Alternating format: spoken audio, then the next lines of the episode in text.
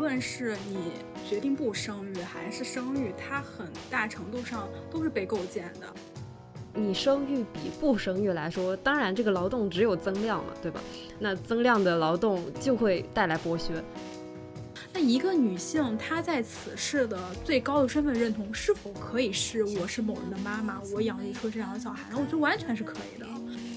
如果一个男性能以我作为父亲这个身份当成自己的标签，如果这个东西是成立的，而且是被大家认可的、赞扬的，那一个女性用我是母亲作为自己的标签，也是应该被认可的。选择承担母职和选择不承担母职是一样的。一个女性，她无论是她选择成为家庭主妇和成为一个职场人士，她也是都可以的，也是都可接受的，并且也是都公平的。嗯，我们作为女性在生育中到底有什么样的主体性？怎么才能到达这种主体性？我觉得年轻女的想不明白是很正常的一件事情。年轻女的怎么能想明白？太为难年轻女的了。对对对。大家好，欢迎收听新一期的科学未遂，我是小枣。嗯，本期的节目灵感来自于月亮和莉莉丝这两个占星学上星体。嗯，月亮作为阴性行星的代表，它本身就具有呃很强烈的女性和母性的这么一个意涵。莉莉丝是月亮绕行地球运行产生的那个椭圆轨道中没有被地球占据的焦点，它呢也被称之为暗月，在占星学中和堕胎也有某种联系。那在不婚不育的观念非常流行的今天。我们呢也觉得有必要从生育对女性的剥削这一典型的叙事中再多思考一下。嗯，不仅要明白女性在生育上如何被压迫，也要进一步的思考有没有将生育力转化为女性独有力量和被滋养的途径。那我们将从这两颗星体出发，聊一聊呃有关女性的子宫呀、生育啊，还有母职实践和其中的主体性这一类的话题。你们有看你们的有有开你们那个莉莉丝吗？我看了，就理解不了。你的莉莉丝在在哪？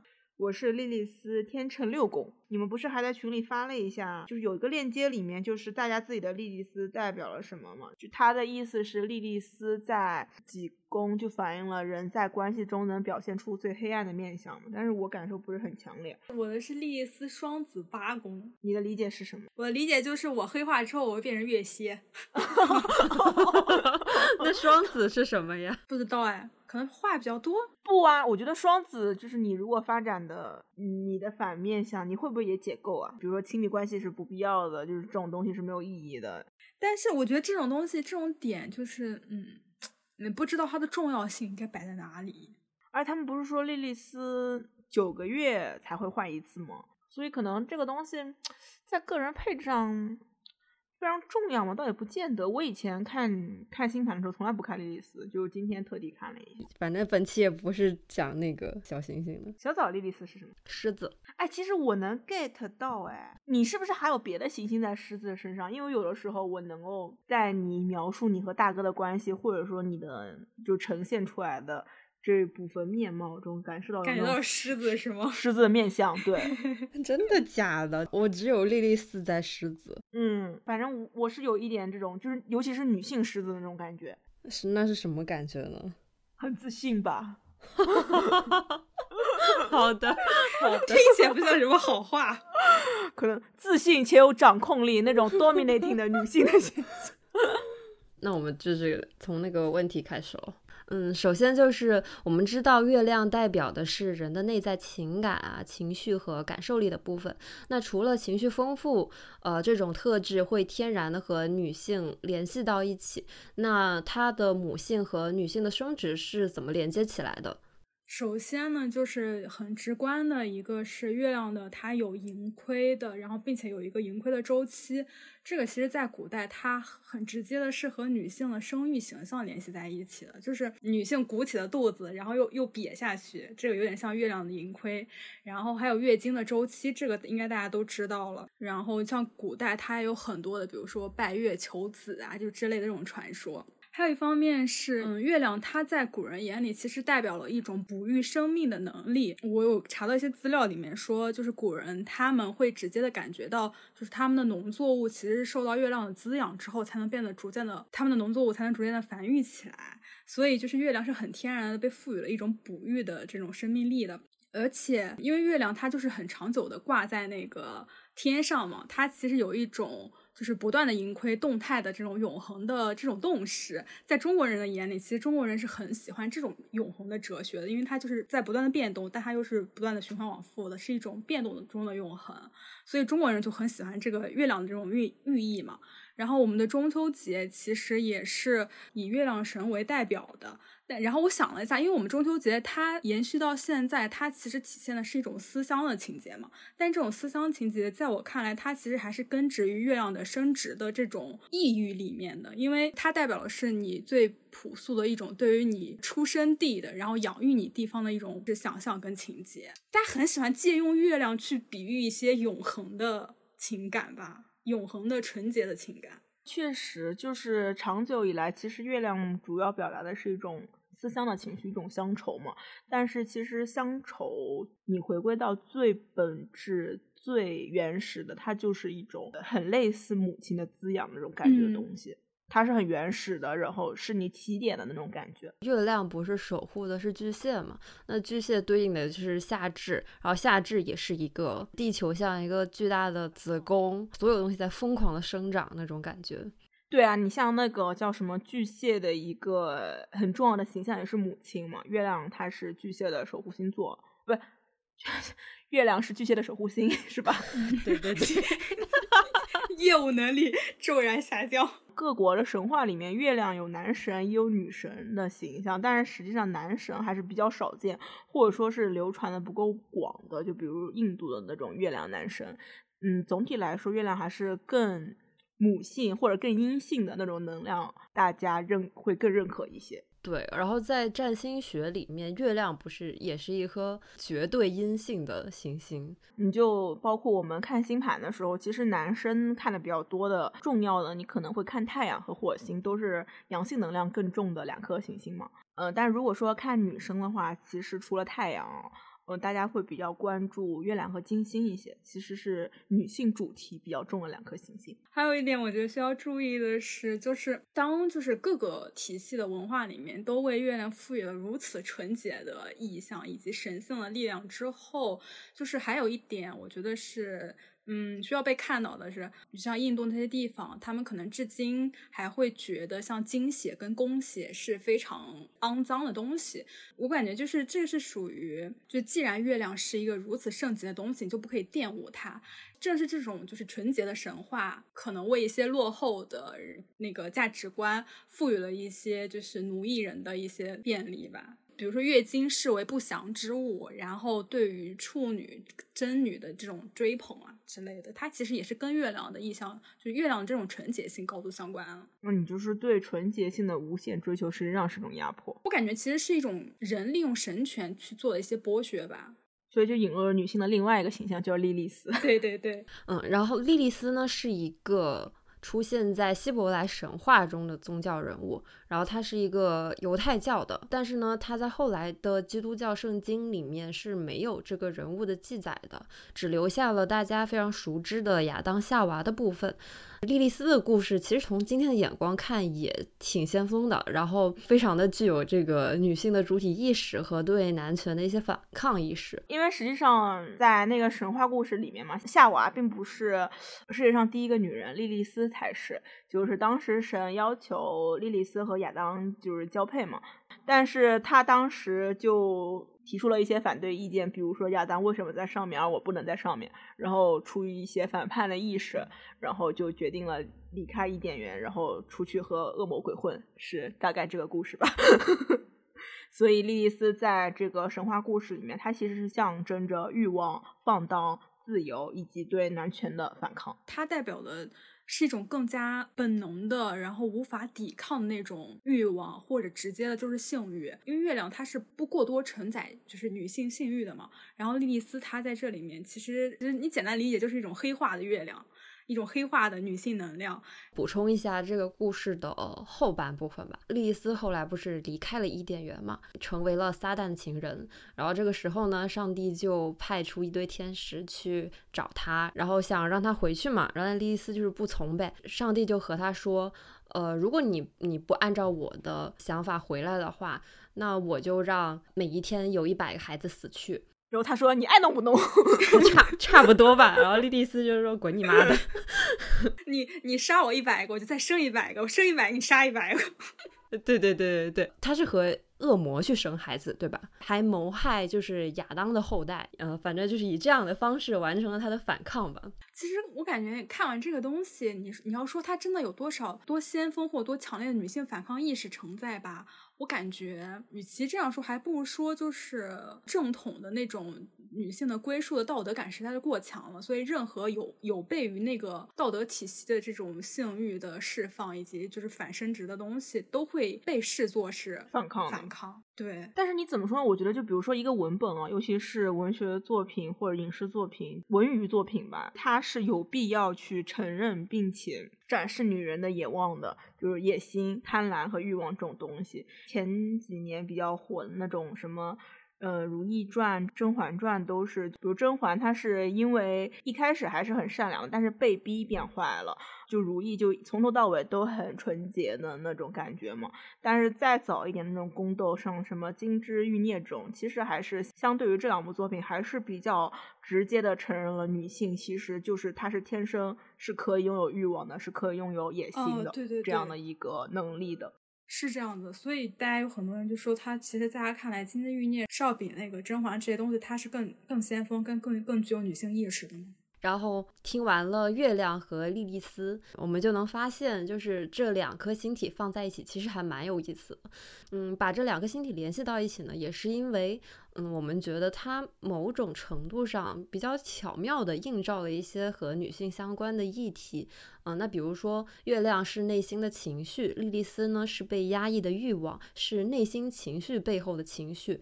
那这一组关系就非常契合女性在现在的社会结构中的现状。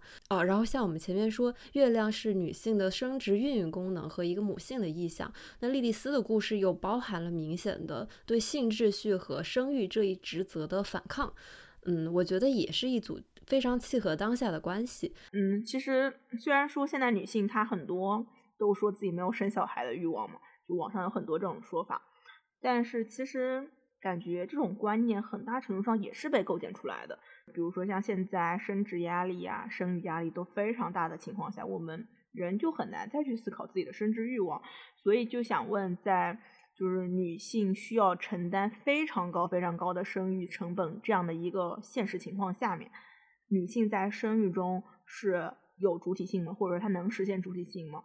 然后母职又可以在你的生活中表现出哪一种积极的面向呢？就是这一点还是蛮值得思考的。就刚刚夏说，其实无论是你决定不生育还是生育，它很大程度上都是被构建的。我觉得这个东西是确实是很需要自己去主动去思考的。因为我最近也发现，社会赋予生育跟母职这个东西，文化赋予它的东西实在是过多了，女性身处其中很难去想明白哪些是你想要的，跟哪些是呃被赋予的。最近有了一些新的思考，也是因为我我在我妈身上看到了一些别的东西。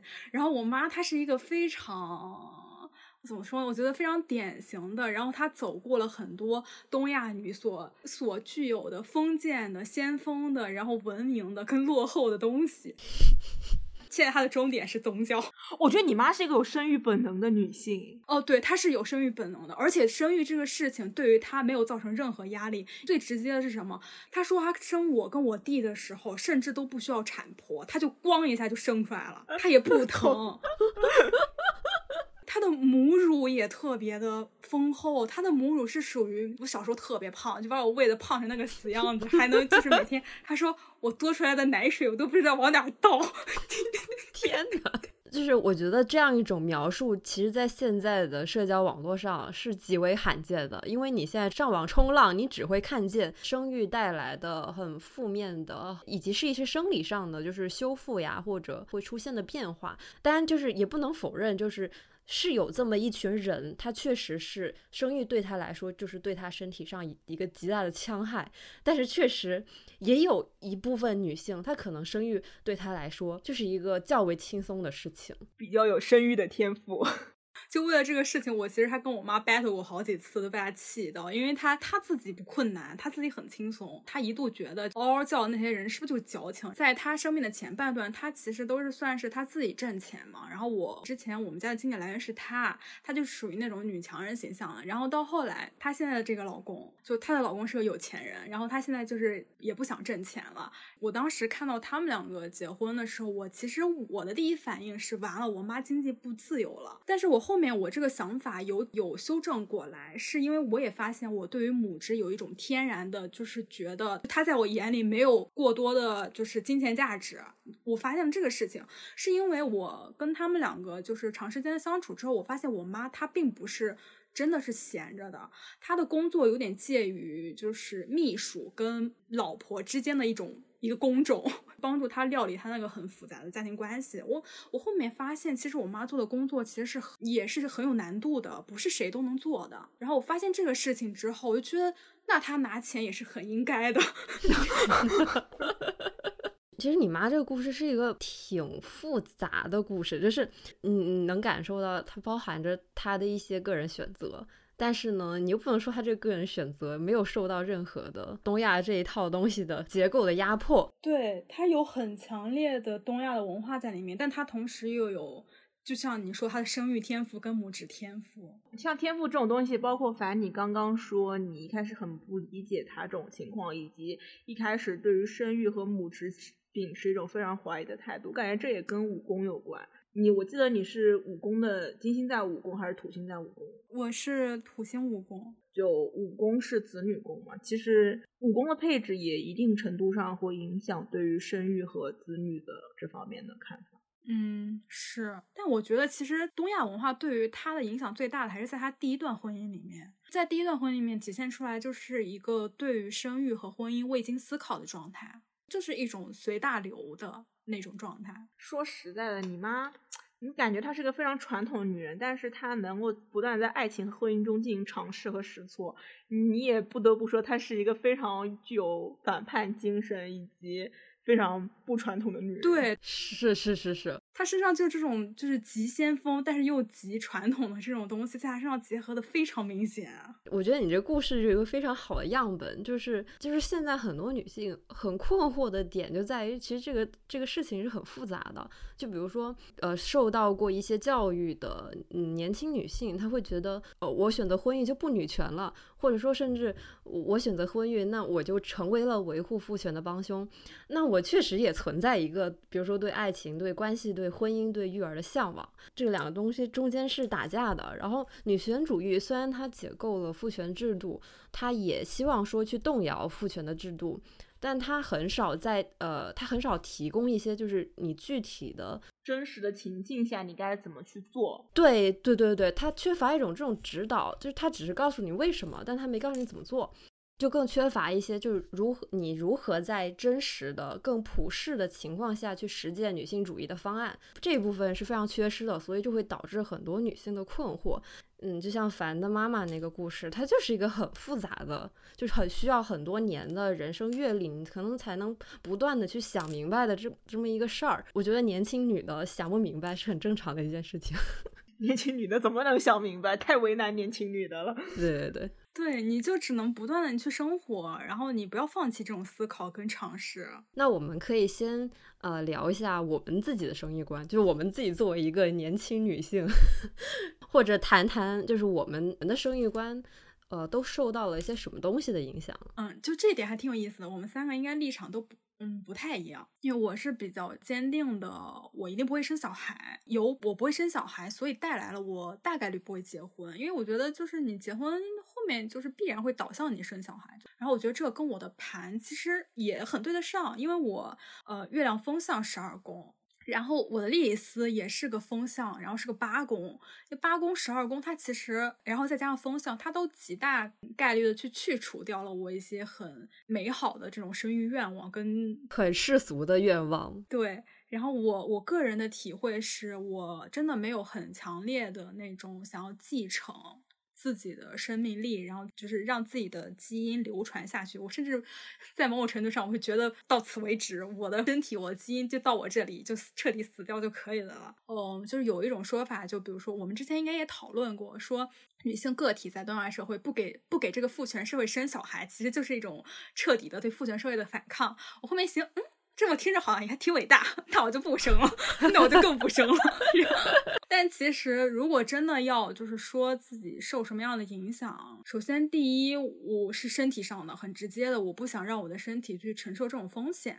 我自己感觉有一个还蛮明显的区别的，就是你可以看到有很多那些孕妇，她们拍的照片，那种摄影作品，它是很，就是它有一种很强烈的，并且都很统一的，想要去传达一种，去建构一种女性的。温暖的那种慈母的形象，然后家庭和睦的那种形象嘛。但是我看到一个很大的孕肚的话，我的第一直觉是恐惧和退却。有的时候会甚至你看到那些孕妇的肚子，我然后想到你的你的身体里有一个很庞大的异物，会让我感到天然的感觉到一种恐惧。然后我也确实不太很不太喜欢小孩子。还有一方面是，我觉得我是在逃避生育的责任。就首先，我觉得我把生育的责任看得很重要，然后我衡量了一下自己的能力，我觉得我没有办法承担这个责任。我怎么说呢？我其实连养猫都不敢，我感觉我我我这个人承担不了任何的生命。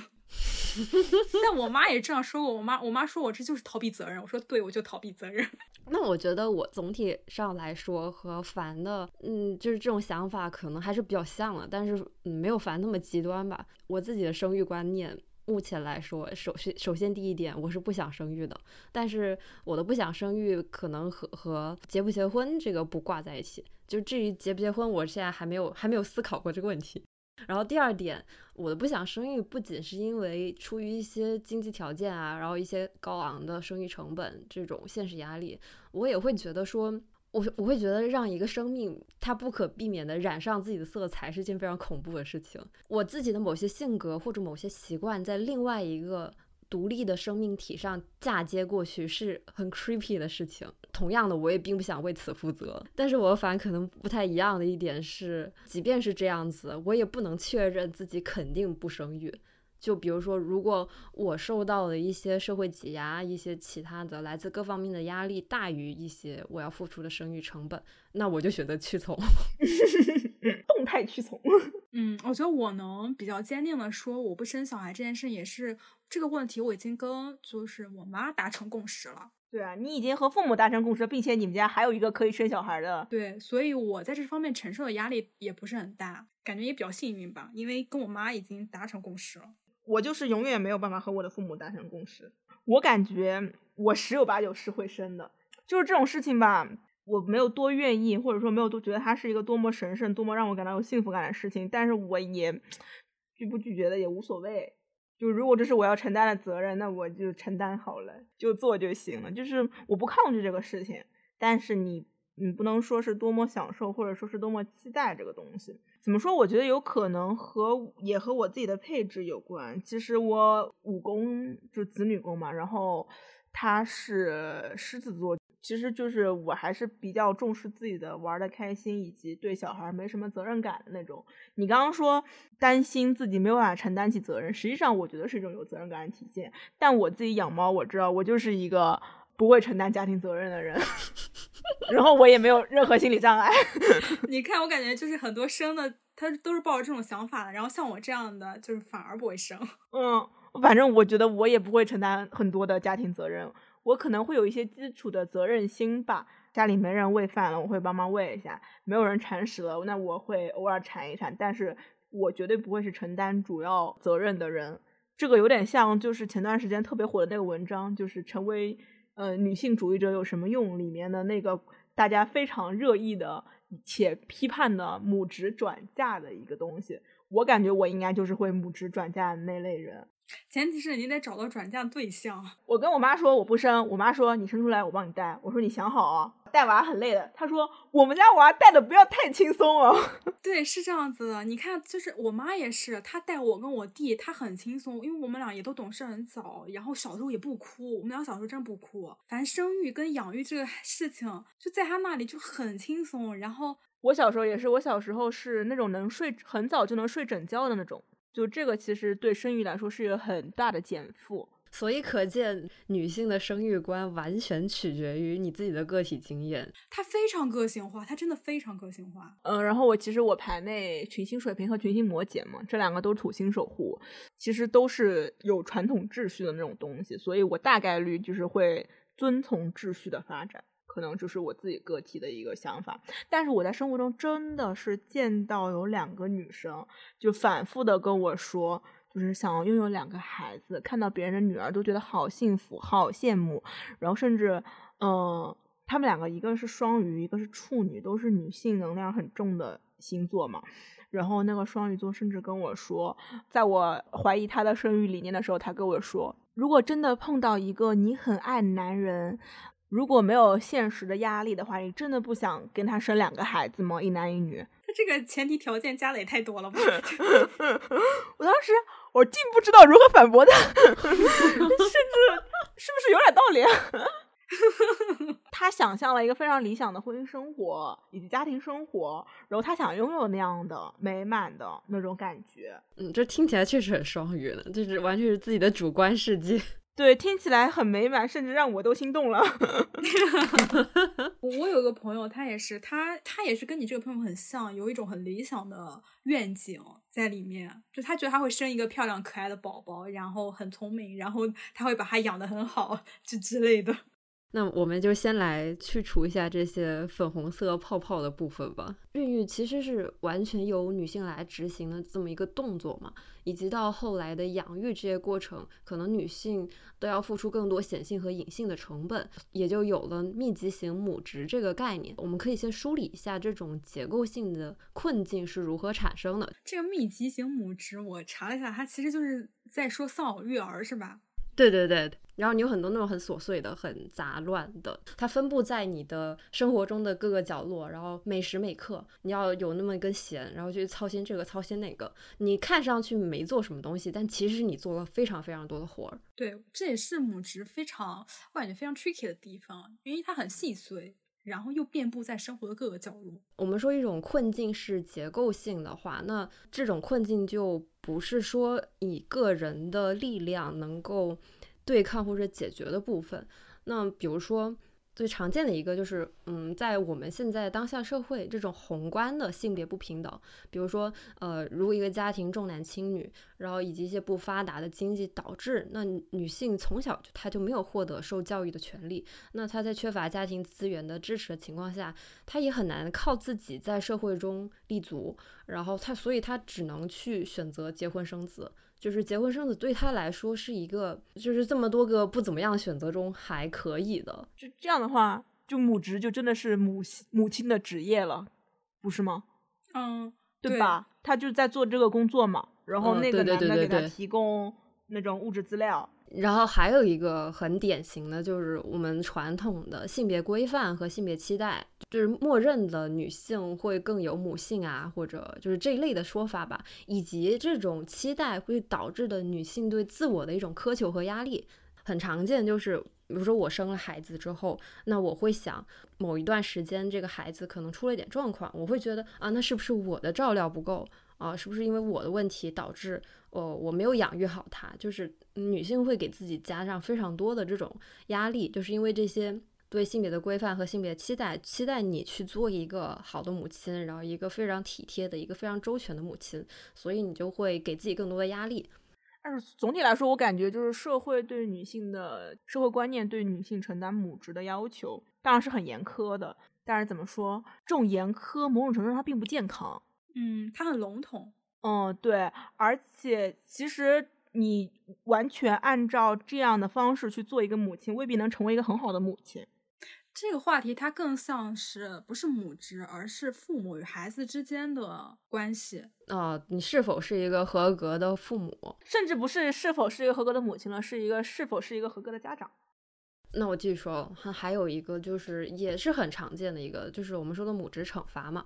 然后生育在那个经济学中，它是属于一个再生产的这么一个职能。那女性承担的，她承担这么多无偿的再生产的这么一些工作，它使得她在职场上可投入的精力也大大变少嘛，就导致她在职业发展上速度和上限都会大大降低。那这这又继续导致了她在职场投入的时间。单位价值会比男性低，那出于单纯的经济学的考量，那女性就会选呃被迫退回家庭，承担更多的育儿育儿责任。然后我觉得这个这个问题，它又和另外一个问题是连接在一起的，就是呃，刚刚凡也提到了一些家庭内部的这些再生产的劳动价值。它总体来说是不会被社会所认可的，大家会觉得育儿劳动是轻松的啊，或者说你育儿的付出的这些劳动和工作的劳累相比是不值一提的。然后它其实里面也包含着一种生产价值是凌驾于再生产价值之上的这么一个取向。呃，因为育儿这种劳动，它产出的价值是无法在生产环节中流通的嘛，因为它不作为产品满足某种需求，所以它天然的在经济学的角度来说，它也是被贬低的。我觉得就是关于母职这个生产价值这个事情，它真的是生活中非常非常隐蔽的一个陷阱。嗯，大家应该就在身边中都能找到一些这样的人，他都很倾向于很天然的把母职转化成母爱。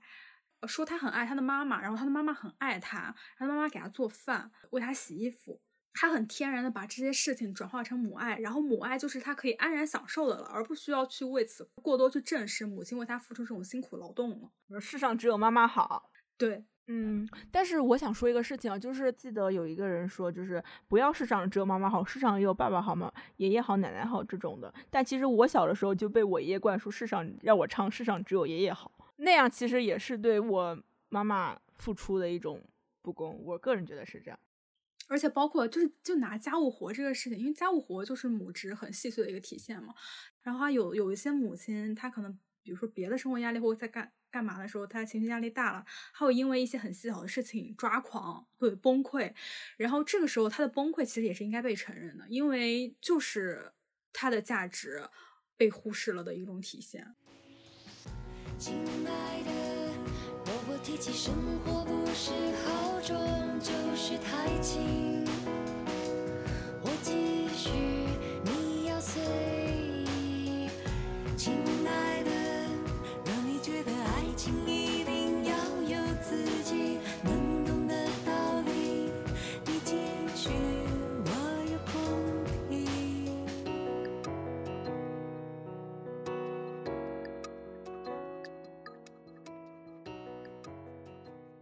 就我们刚才说的这些里面，其实这里面就很明显的可以区分出两个概念，一个是母职，另外一个是母性。我们说母职，它指的是一种母职的体制，嗯，它也对应的是女性的生育在父权结构下给女性带来的这么一些压力和压迫。那母性其实是有被父权的这么一个意味的，就是母性就是成为母亲的经验。那这些经验是可以很丰富的，非常呃，甚至说是可以是非常积极的、正面的、充满喜悦的，以及对你来说是滋养的。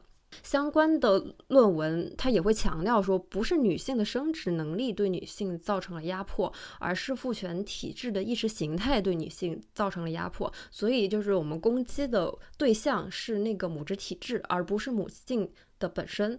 嗯，那我们可以来聊一聊，就是我们从小到大有没有在自己的妈妈或者其他母亲那里有听到过一些他们对于呃生育经验的一些或正面或者负面的一些表述？然后或者根据你们的观察，母职在他们生活中是扮演了一个什么样的角色，以及他们对自己母亲的这个角色的一个认同感是怎么样的？这你们先说吧。我妈妈对母亲这个角色认同感是非常强的，因为像她那个微信的头像是我和我弟的合照，然后她的那个朋友圈简介是叉叉叉妈妈。嗯，但是我也会觉得，就是他去发展更个性的东西是要等到。我上研究生和我弟读了大学，然后两个人都不在家之后，他才会把开始把自己的生活去填满自己的事情。还有一个事情我感受还蛮深的，因为我妈对我和我弟的教育其实不太一样，就是我是比较属于放养的那种，因为我可能从小也比较乖，嗯，就是没什么可以被操心的地方。但是我弟就是那种从小就比较调皮吧，就是那种好动的小男孩儿。我妈可能从她比较小学的时候就会很在意对她的教育，就是她很怕把我弟。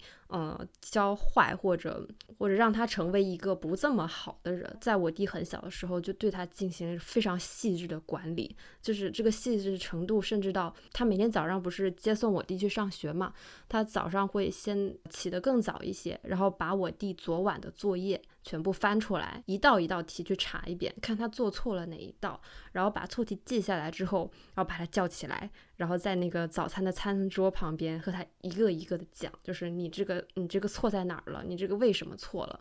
然后我弟其实到高中吧，就也没有就没有变得多好，就一直这种状态。然后我妈她对我弟这个状态是非常自责的，她总会把我弟的这些问题归咎于。我的教育方式出了问题，就他会有一种很明显自我反思的过程，以及他会把这个，嗯，我弟可能在学习上不是特别好，呃，以及他产生一系列青春期的这种问题，去归咎于自己，说我没有做好一个妈妈这样子。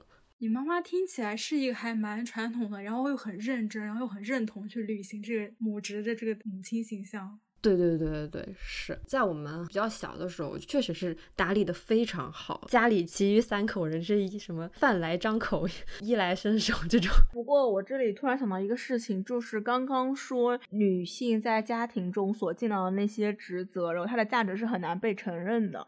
嗯，其实，在养育孩子上也是一样。就像你妈妈哦，她是嗯，她会觉得，比如说这个儿子没有养好是我的责任，但是没有一个社会上的普遍观念会觉得，比如说我们家这个孩子特别优秀，是因为妈妈教育的好的原因，而是因为比如说这个种本来就好，或者说是你就是 修到了这个娃。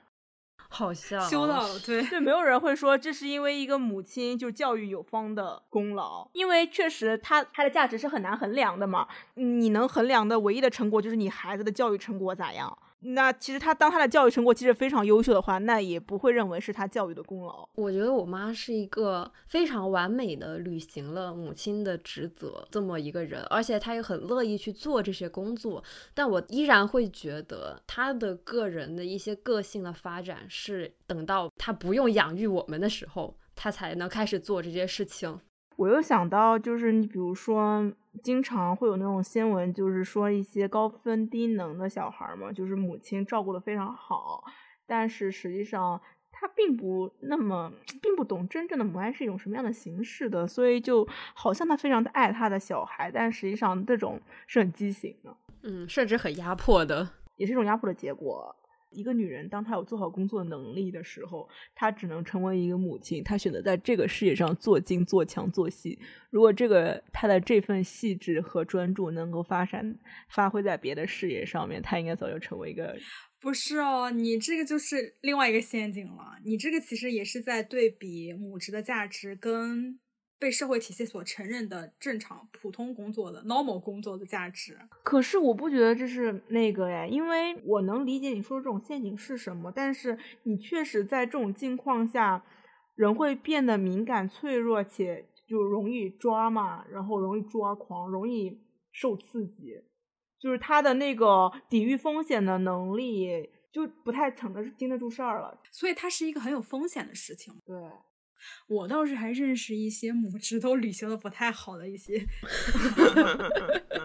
他们怎么说呢？比较年轻的生了小孩，就是说生就生了，我觉得是属于对于生育跟养育这个事情没有过度的认识，然后当小孩子生下来之后，才发现原来这个事情并不简单。而且就刚好生了小孩子也不好管，还有一些就是我前段时间还听到一个，他突然意识到他不能随便出去旅行了。他在小孩子最起码五岁之前，他是跟这个小孩子就是彻底绑定在一起的。然后他说，当他意识到这个事情的时候，他很痛苦。确实，你很难要求每个人都对母亲有角角色认同感。是我们刚刚也说了一些，就是母亲的一些体验吧。然后这些体验其实大部分来说都不算是那种特别正面的那种东西。我也会在想，就是因为我们接触到的所有的信息都在告诉我们，你成为母亲，它就是一个。对你来说，就是压迫多得多得多得多的这么一个事儿。但是，就是成为母亲这个事儿，只有坏的方向吗？那女性是是是有可能可以从母职经验中获得一些滋养啊，或者说她可以嗯拿这个当成一种武器吗？其实换个角度思考，你妈妈这个事情就会不一样，因为你也说了，他现在在其实，因为他现在不是也自己学好多课嘛。其实我觉得。呃你现在就是要求你的生育自主，或者是别的事情，其实是以个人需要发展一个完整的自我为前提的。比如说你的自我的成就，你的自我的满足感还没有彻底的实现，所以你可以暂暂时的你要搁置这个事情，然后不为就是你需要去履行母职，然后牺牲自我的发展。嗯，但你妈妈她有点像，她把自我的发展，就她只是一个时间上的。就滞后是吗？但也当然也不能这么简单的对比了。就像比如说，你说你妈妈把她的头像设置成你们两个，那一个女性她在此世的最高的身份认同是否可以是我是某人的妈妈，我养育出这两个小孩？那我觉得完全是可以的。因为就像我导，她作为一个就是是吧功成名就的高知女性，她的微信头像也是她的两个儿子。他对于他老师的这个职业满意度是非常非常高的，我觉得他也非常自豪他的这个母亲的身份。我我我当时写这个问题的时候，我也在想说，就是我们说母亲这个角色，她。不仅仅是一种抽象的社会文化的这种概念嘛，它其实更多的是一种很真实的个体经验。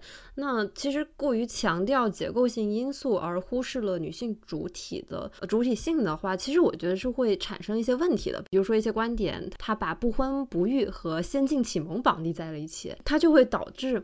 很多女生会困惑，是不是我做出了生育的选择，那就我就不女权了。嗯，那如果我知道这些理论背景之后，那我要如何在婚育中进行一种女性主义的实践呢？就是这种东西又很 tricky，我觉得。我我想起来一个事情，就之前我看那个就是那个人世间，然后里面我其实最打动我的一个。情节之一吧，是两个母亲，他们的家庭已经很好了，然后他们两个有一段很朴素的对话，他们两个站在那个东北的夜晚的那个砖头房前面，他说：“我们又做饭又洗衣服，还没有人给发工资。你现在拿的这个工资是正当的，是国家给的。以前拿的钱是自己男人给的。”他说：“你拿国家的工资光荣，然后你拿自己男人给的。”工资就觉得多少有点不得劲儿，因为我很喜欢这个地方，是因为这是两个没有受过什么教育的朴素的母亲，她爱她的家庭，然后一辈子为男人付出，但她仍然就是凭借人天然的一种情感的能力，她仍然可以有这种女性意识的启蒙，这个是我非常喜欢的，就是她不经过任何知识体系的教育。他就是自然萌发的，这个是我非常喜欢的。就你不需要去教导他，在一个就是正确的婚姻或者是一个安全的婚姻里面，你该签婚前协议，然后你应该有一些一系列怎么样的经济保障措施去保障你在这个婚姻里面的安全。但他就是一个生活在父权社会里面，他履行了很多该履行跟不该履行的东西。就这个东西，他已经彻底的融成为他的一个经验了，然后，但是他还是可以天然萌发一些进步的意识的。这个东西是我很喜欢的。他这个表述也会也会让我觉得他是很认可自己做的这些所有的努力的，他不会觉得把自己贬低或者矮化这样一种东西，他依然会呃为他。呃，成为母亲所做的一切而感到骄傲的这种感觉。我现在想到一个，就是关于平等和公平的概念，就是可能平等它是一个挺现代化的概念，就我们要求男女平等，其实女权也是基于这个概念转化来的。但是我觉得他们之所以会有这么朴素的这样的一种说法和观念，是因为人就是有一种天生的对于公平的渴求。就是这个东西可以是天性来的，你其实，在两性关系中，或者说是在婚姻关系中也是的。就是我付出的和你付出的，我付出的和我得到的，我得到的和你得到的，就是其实每个人心里他都有一一杆关于公平的秤。当平等成为一个过于先锋的话题的时候，那公平一定是非常本能的需要讨论的东西。如果我们说只说这个育儿的劳动本身，因为。你生育比不生育来说，当然这个劳动只有增量嘛，对吧？那增量的劳动就会带来剥削，那这个剥削可能现现在大部分对象是女性，在某些情况下，它的剥削对象可能也指向男性，或者说父母辈。但是我觉得，嗯，生育同样是一个倾注了很多情感的过程嘛，你也不能只看见那些就是增加的劳动。那我觉得，如果说我们可以做到劳动的一些比较合理的分配，就像夏刚才提到的那个公平的概念的话，那我在家庭单位内，我们去看到这种劳动，以及双方都认可这种劳动的付出，那我觉得它其实也是一个比较良性的一个互动的过程。当一个人他凭借母性也好，或者怎么样也好，他很正面的。去认同自己母亲的这个这个身份吧，她的生命是由她的孩，她和她的孩子共同构成，这个我觉得是没有什么问题的。但这里面是不是存在一个悖论，在于你就在物化你的孩子？我一旦想象一个女性，她以嗯养育出一个怎么样的孩子为一个目标的话，我就我就觉得不可避免的带有家长的霸权跟物化孩子的可能性。就还是那篇文章里面，他说我决定把孩子培养成一个女权主义者。你这个育儿理念。真的也太先进了，走在了时代观念的前沿。但我觉得确实，你你养育一个孩子，你是对他进行教育的过程，那你必然包含了一些价值观、世界观的一些教育。这个过程中，就是你疯狂夹带私货的时候，就是这个私货是绝对不可避免。但是这句话给我带来的那种那种感觉，不亚于我要把我的孩子培养成一个九八五高材生。嗯，我理解，非常理解。但是可能九八五高材生需要付出的努力要更多一些吧。对于小孩的剥削，实际上会更重一点。可能从性质上来讲是一样，从程度上有区别。那你们觉得这种东西可以算作你作为一个女的，从你成为母亲的经验中获得的一种滋养吗？比如说，我把我的小孩教育成了一个，就我我想让他成为的那个样子，绝对不是。嗯，我也觉得不是。我觉得母职中能获得滋养的唯一途径，就是你在生育这个孩子的过程中，你获得了勇气，获得了支撑你生活的勇气，因为你要照顾另外一个人，这种责任感能。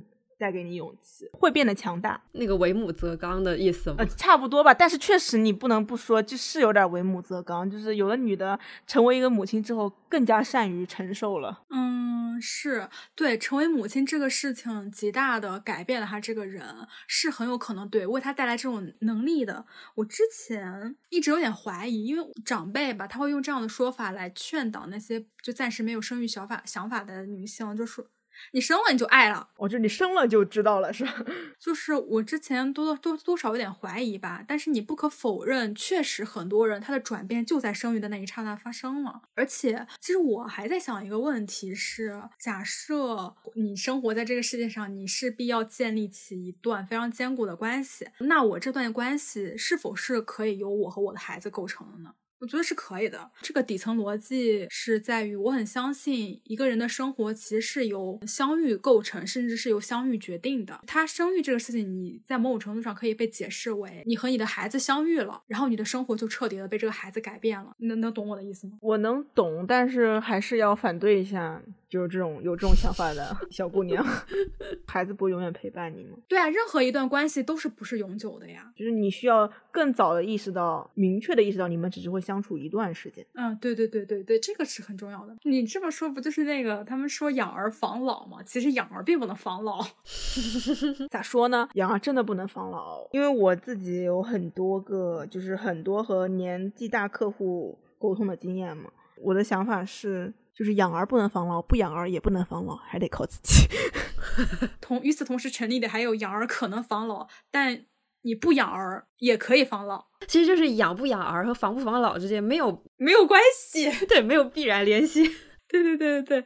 但是我必须要说一个事情，就是你养儿防老的可能性是要比不养儿防老的可能性更高一些的。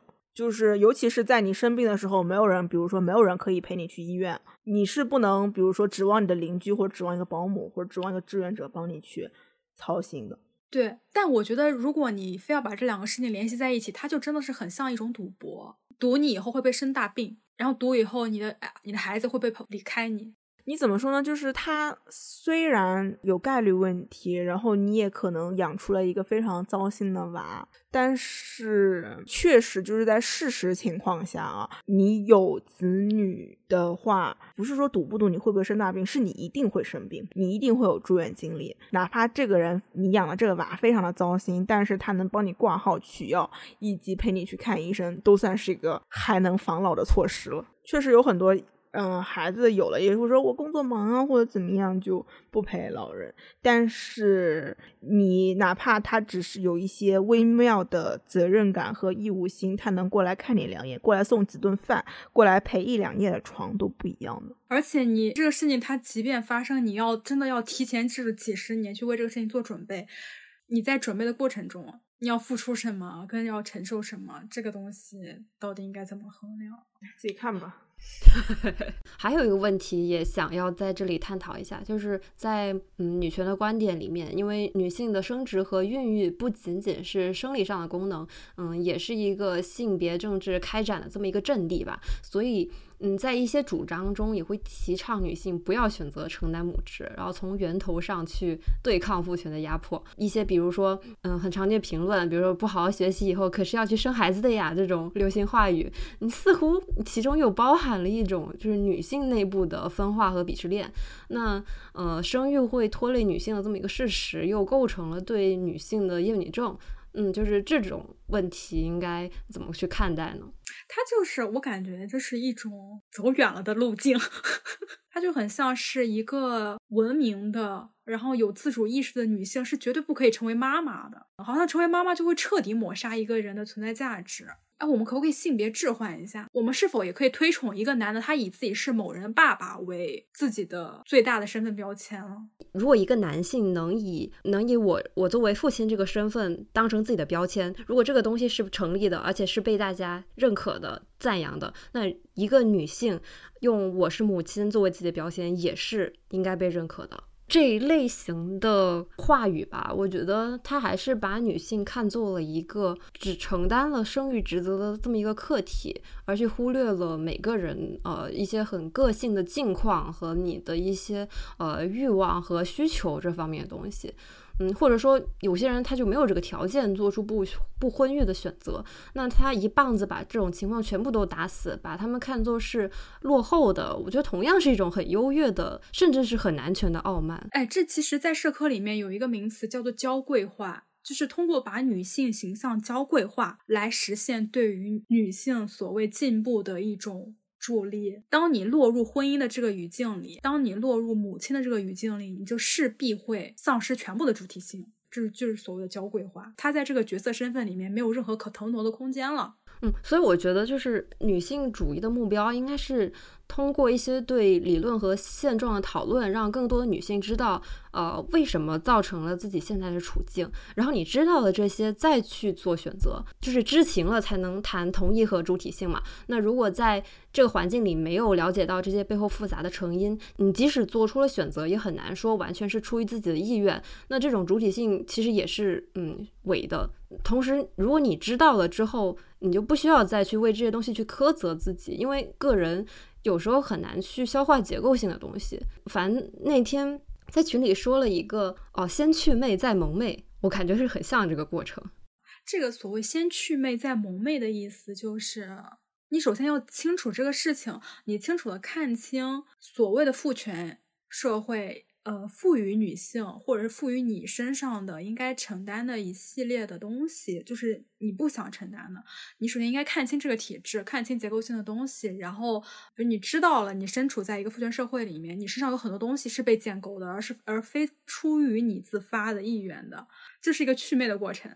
然后，嗯，所谓蒙昧的话，就是这个时候就轮到关系到个人的选择了。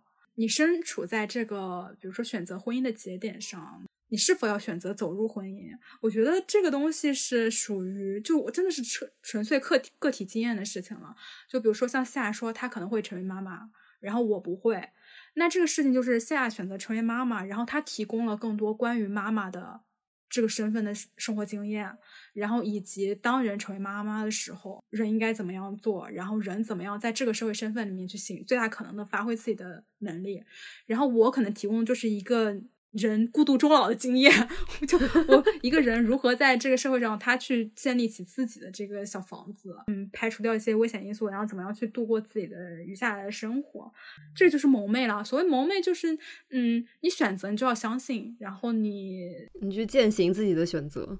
对你去承担你的选择，但是萌妹的前提就是要祛魅，因为你只有看清了你需要付出什么样的代价，以及你可能会面临哪些样的风险之后，你才可能更好的萌妹。像这种很明显的讨论，比如说要提倡女性不去承担母职，或者说是觉得生育拖累女性的这种想法，很明显就是不太需要过多的。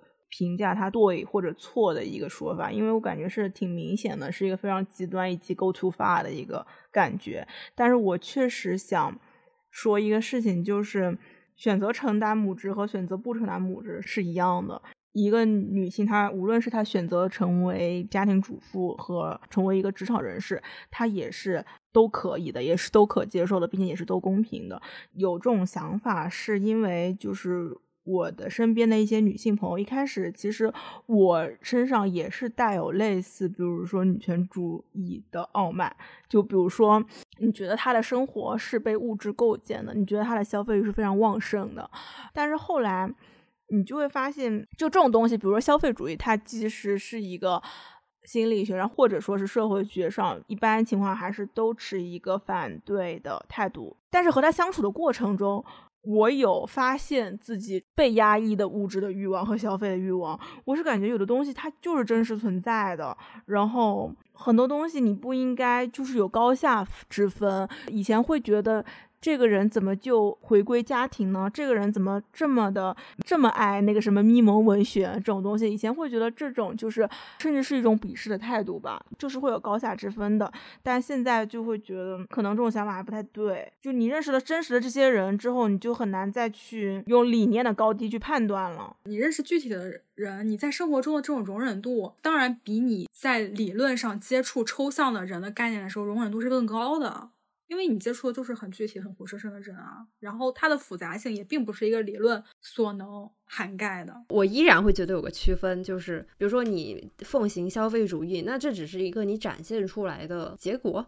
但是我我会比较在意说你是否你知道你是正正在被消费主义消费主义裹挟裹挟的。那如果你你你明明知道你被裹挟，那我还要消费主义，那我觉得 OK 这个很好，我支持你很有主体性，你就是在为自己的欲望买单，我觉得这个很 OK。但是如果你是处于一个就是你没有那个祛魅的过程而选择了消费主义，但这个东西我就会很存疑，就是你这个人到底知不知道自己在干一些什么事情？但我觉得主体性是否对于一个普通人来说，也是一种有门槛且有要求的事情。因为像那个那个文章里面嘛，成为女权女性女性主义者有什么用？就很火的那个，它里面描述了一些他，比如说一个很漂亮的朋友，花了很多时间在就是外貌的打造上，然后还有一个成绩非常优秀的朋友，最后怎么样生娃，还是感觉他堕落了一样。我觉得，就这些人，他们未必也是有主体性的，他们也可能就真正陷入了某种陷阱。但是，怎么说呢？我觉得他们就还是尊重吧。你理解了这个处境之后，你当然就你不会去抓着别人。但是我觉得我自己的理想状态是，你知道了这些东西之后，你再做出选择，那是你的选择。我不会去苛求说你一定要懂这些东西，因为可能很多人他就是没有条件去接触这样的一些理念呐，或者什么。嗯。对他没有被启蒙，对我同样不会去抓着这样一群人他做出的选择，但是我会觉得在我这里选择是有一个分别吧，我只能这么说。而且很多能够为了这些东西争论起来或者有进一步思考的人，他是有这种思考或者是想要掌握自己主体性的欲望的嘛？那这个时候其实这种做这种区分还是有必要的。嗯，我现在想法就是有主体性，它是一件幸运的事情，但也就是一件幸运的事情而已。对，就你没有也不强求呗，那没有办法。你没有的话，你你如果能努力的过好自己的生活，我觉得也是可以的，就真的也可以了。然后我们再聊一下最后一个问题，有一些女性她是很明确的知道自己是拥有生育和养育欲望的，那她们希望既拥有一些成为母亲的经验，但又拒绝受母职体制的这么一种压迫，所以他会选择一些，比如说我不结婚去生孩子，或者我去做试管婴儿这种呃生殖辅助技术，那这些嗯，我在不拥有法律意义上的父亲下培养一个自己的孩子，那嗯，这种去父留子的实验，它可以作为一个女性在生育上的。自主权的争取吗？或者说这种实践它背后是什么东西？或者说它是否是一个女性获得生育自主权一个比较好的路径？就我会觉得生育自主权本身它是不是就是一个伪命题？你最多说你在这件事情上多大程度发挥了你的主观能动性，而不能说你拥有了生育自主权。因为我觉得生育这个事情。它本身就是从生理上、从物理上跟从文化上，它都是一定要你献祭出一至少一部分自我的。嗯，比如说一个女性，一个拥有足够的经济能力的女性，她选择了买精生子，你就说你是拥有了自主，你在这件事上你自主了，我感觉这反而其实是需要警惕的一件事情。你只是选择了，对你只是选择了这样一种路径，它只是在这个路径上帮你节省掉了一些成本，规避了一些问题，对，规避掉了一些问题。它规避了你爱人对你的压迫，以及你爱人的父母对你的压迫。对，但日后的养育其实还是无法规避，无是无法规避的。而且这个事情首首先，它其实是一个对于资本要求门槛很高的事。嗯，其次，无论你是否让你的孩子去见到这个精子的这个持有者，也不能说这个孩子就完全属于你一个人了。我感觉，哦，对对，他会，他有很多意义上的父亲和母亲。对，还有一方面是，就因为这个孩子，他确实他的体内携带了一部分的基生理基因的。我会想象一个场景是，就是你生下了一个孩子，你可以很明显的在他身上看到另外一个人的影子，或者是完全不属于你的，就是不是你带给他的。然后我觉得这种这种情景其实就是在提醒这个孩子，他不完全属于你，对，并且他将完全不属于你。反正我觉得他其实就只是将你的一部分的劳动成本跟情感成本吧转嫁，你通过更高的金钱支付出去了，转嫁出去了，仅此而已吧。就我也这个想法，因为我感觉就是去父留子，就在我这里有个那个概念，就有点像是把父职转嫁了。就是除了母亲要承担的一些责任，还有一些除了母亲在养育生活中其他人需要承担的一些责任。如果说把这个责任定义成一种父职的话，他只是把父职转嫁成了。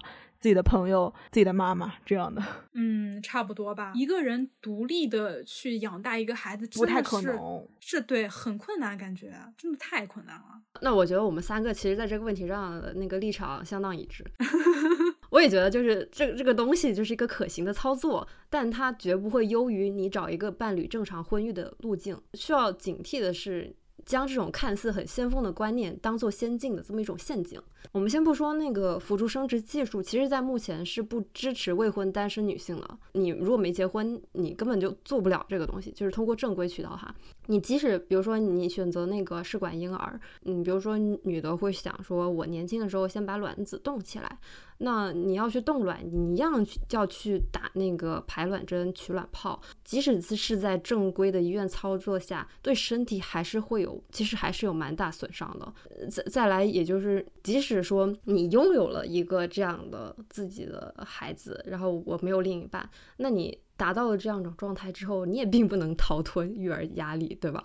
你同样需要本身有一定的经济和资源资。支持才能做好这件事，然后你付出的育儿劳动也不会变得更少。这个方案有点。过于简化了，它有点像是，呃，只要我怎么怎么怎么做，我就能怎么怎么怎么样。就反正，因为我们今天聊了这么多，其实最后只能得出，女性选择生育跟养育，以及她随后拥有的经验，其实都是极度个人化的。你不能通过那种统一的理论去解决这个问题，那个理论也并不能为你的生活带来非常明确的跟具体的指导。我觉得还有一点是，感觉真的是女性也是受教育程度变高了，然后也是女性意识崛起了。二十多岁的年轻女性，可能十几岁了吧，也有，她们接受了很多文明的观点，能够看清这个社会的一些封建性，然后她们就是开始追追求一些独立的东西。但我觉得有一点需要注意的是，无论你自视是呃先锋的、文明的还是进步的，所有的那些就是知识体系跟灌输给我们东西，那些所有的名词概念都是非常 tricky 的。就你不能陷在那个名词概念里面，而忘记掉了你自己原本的生活。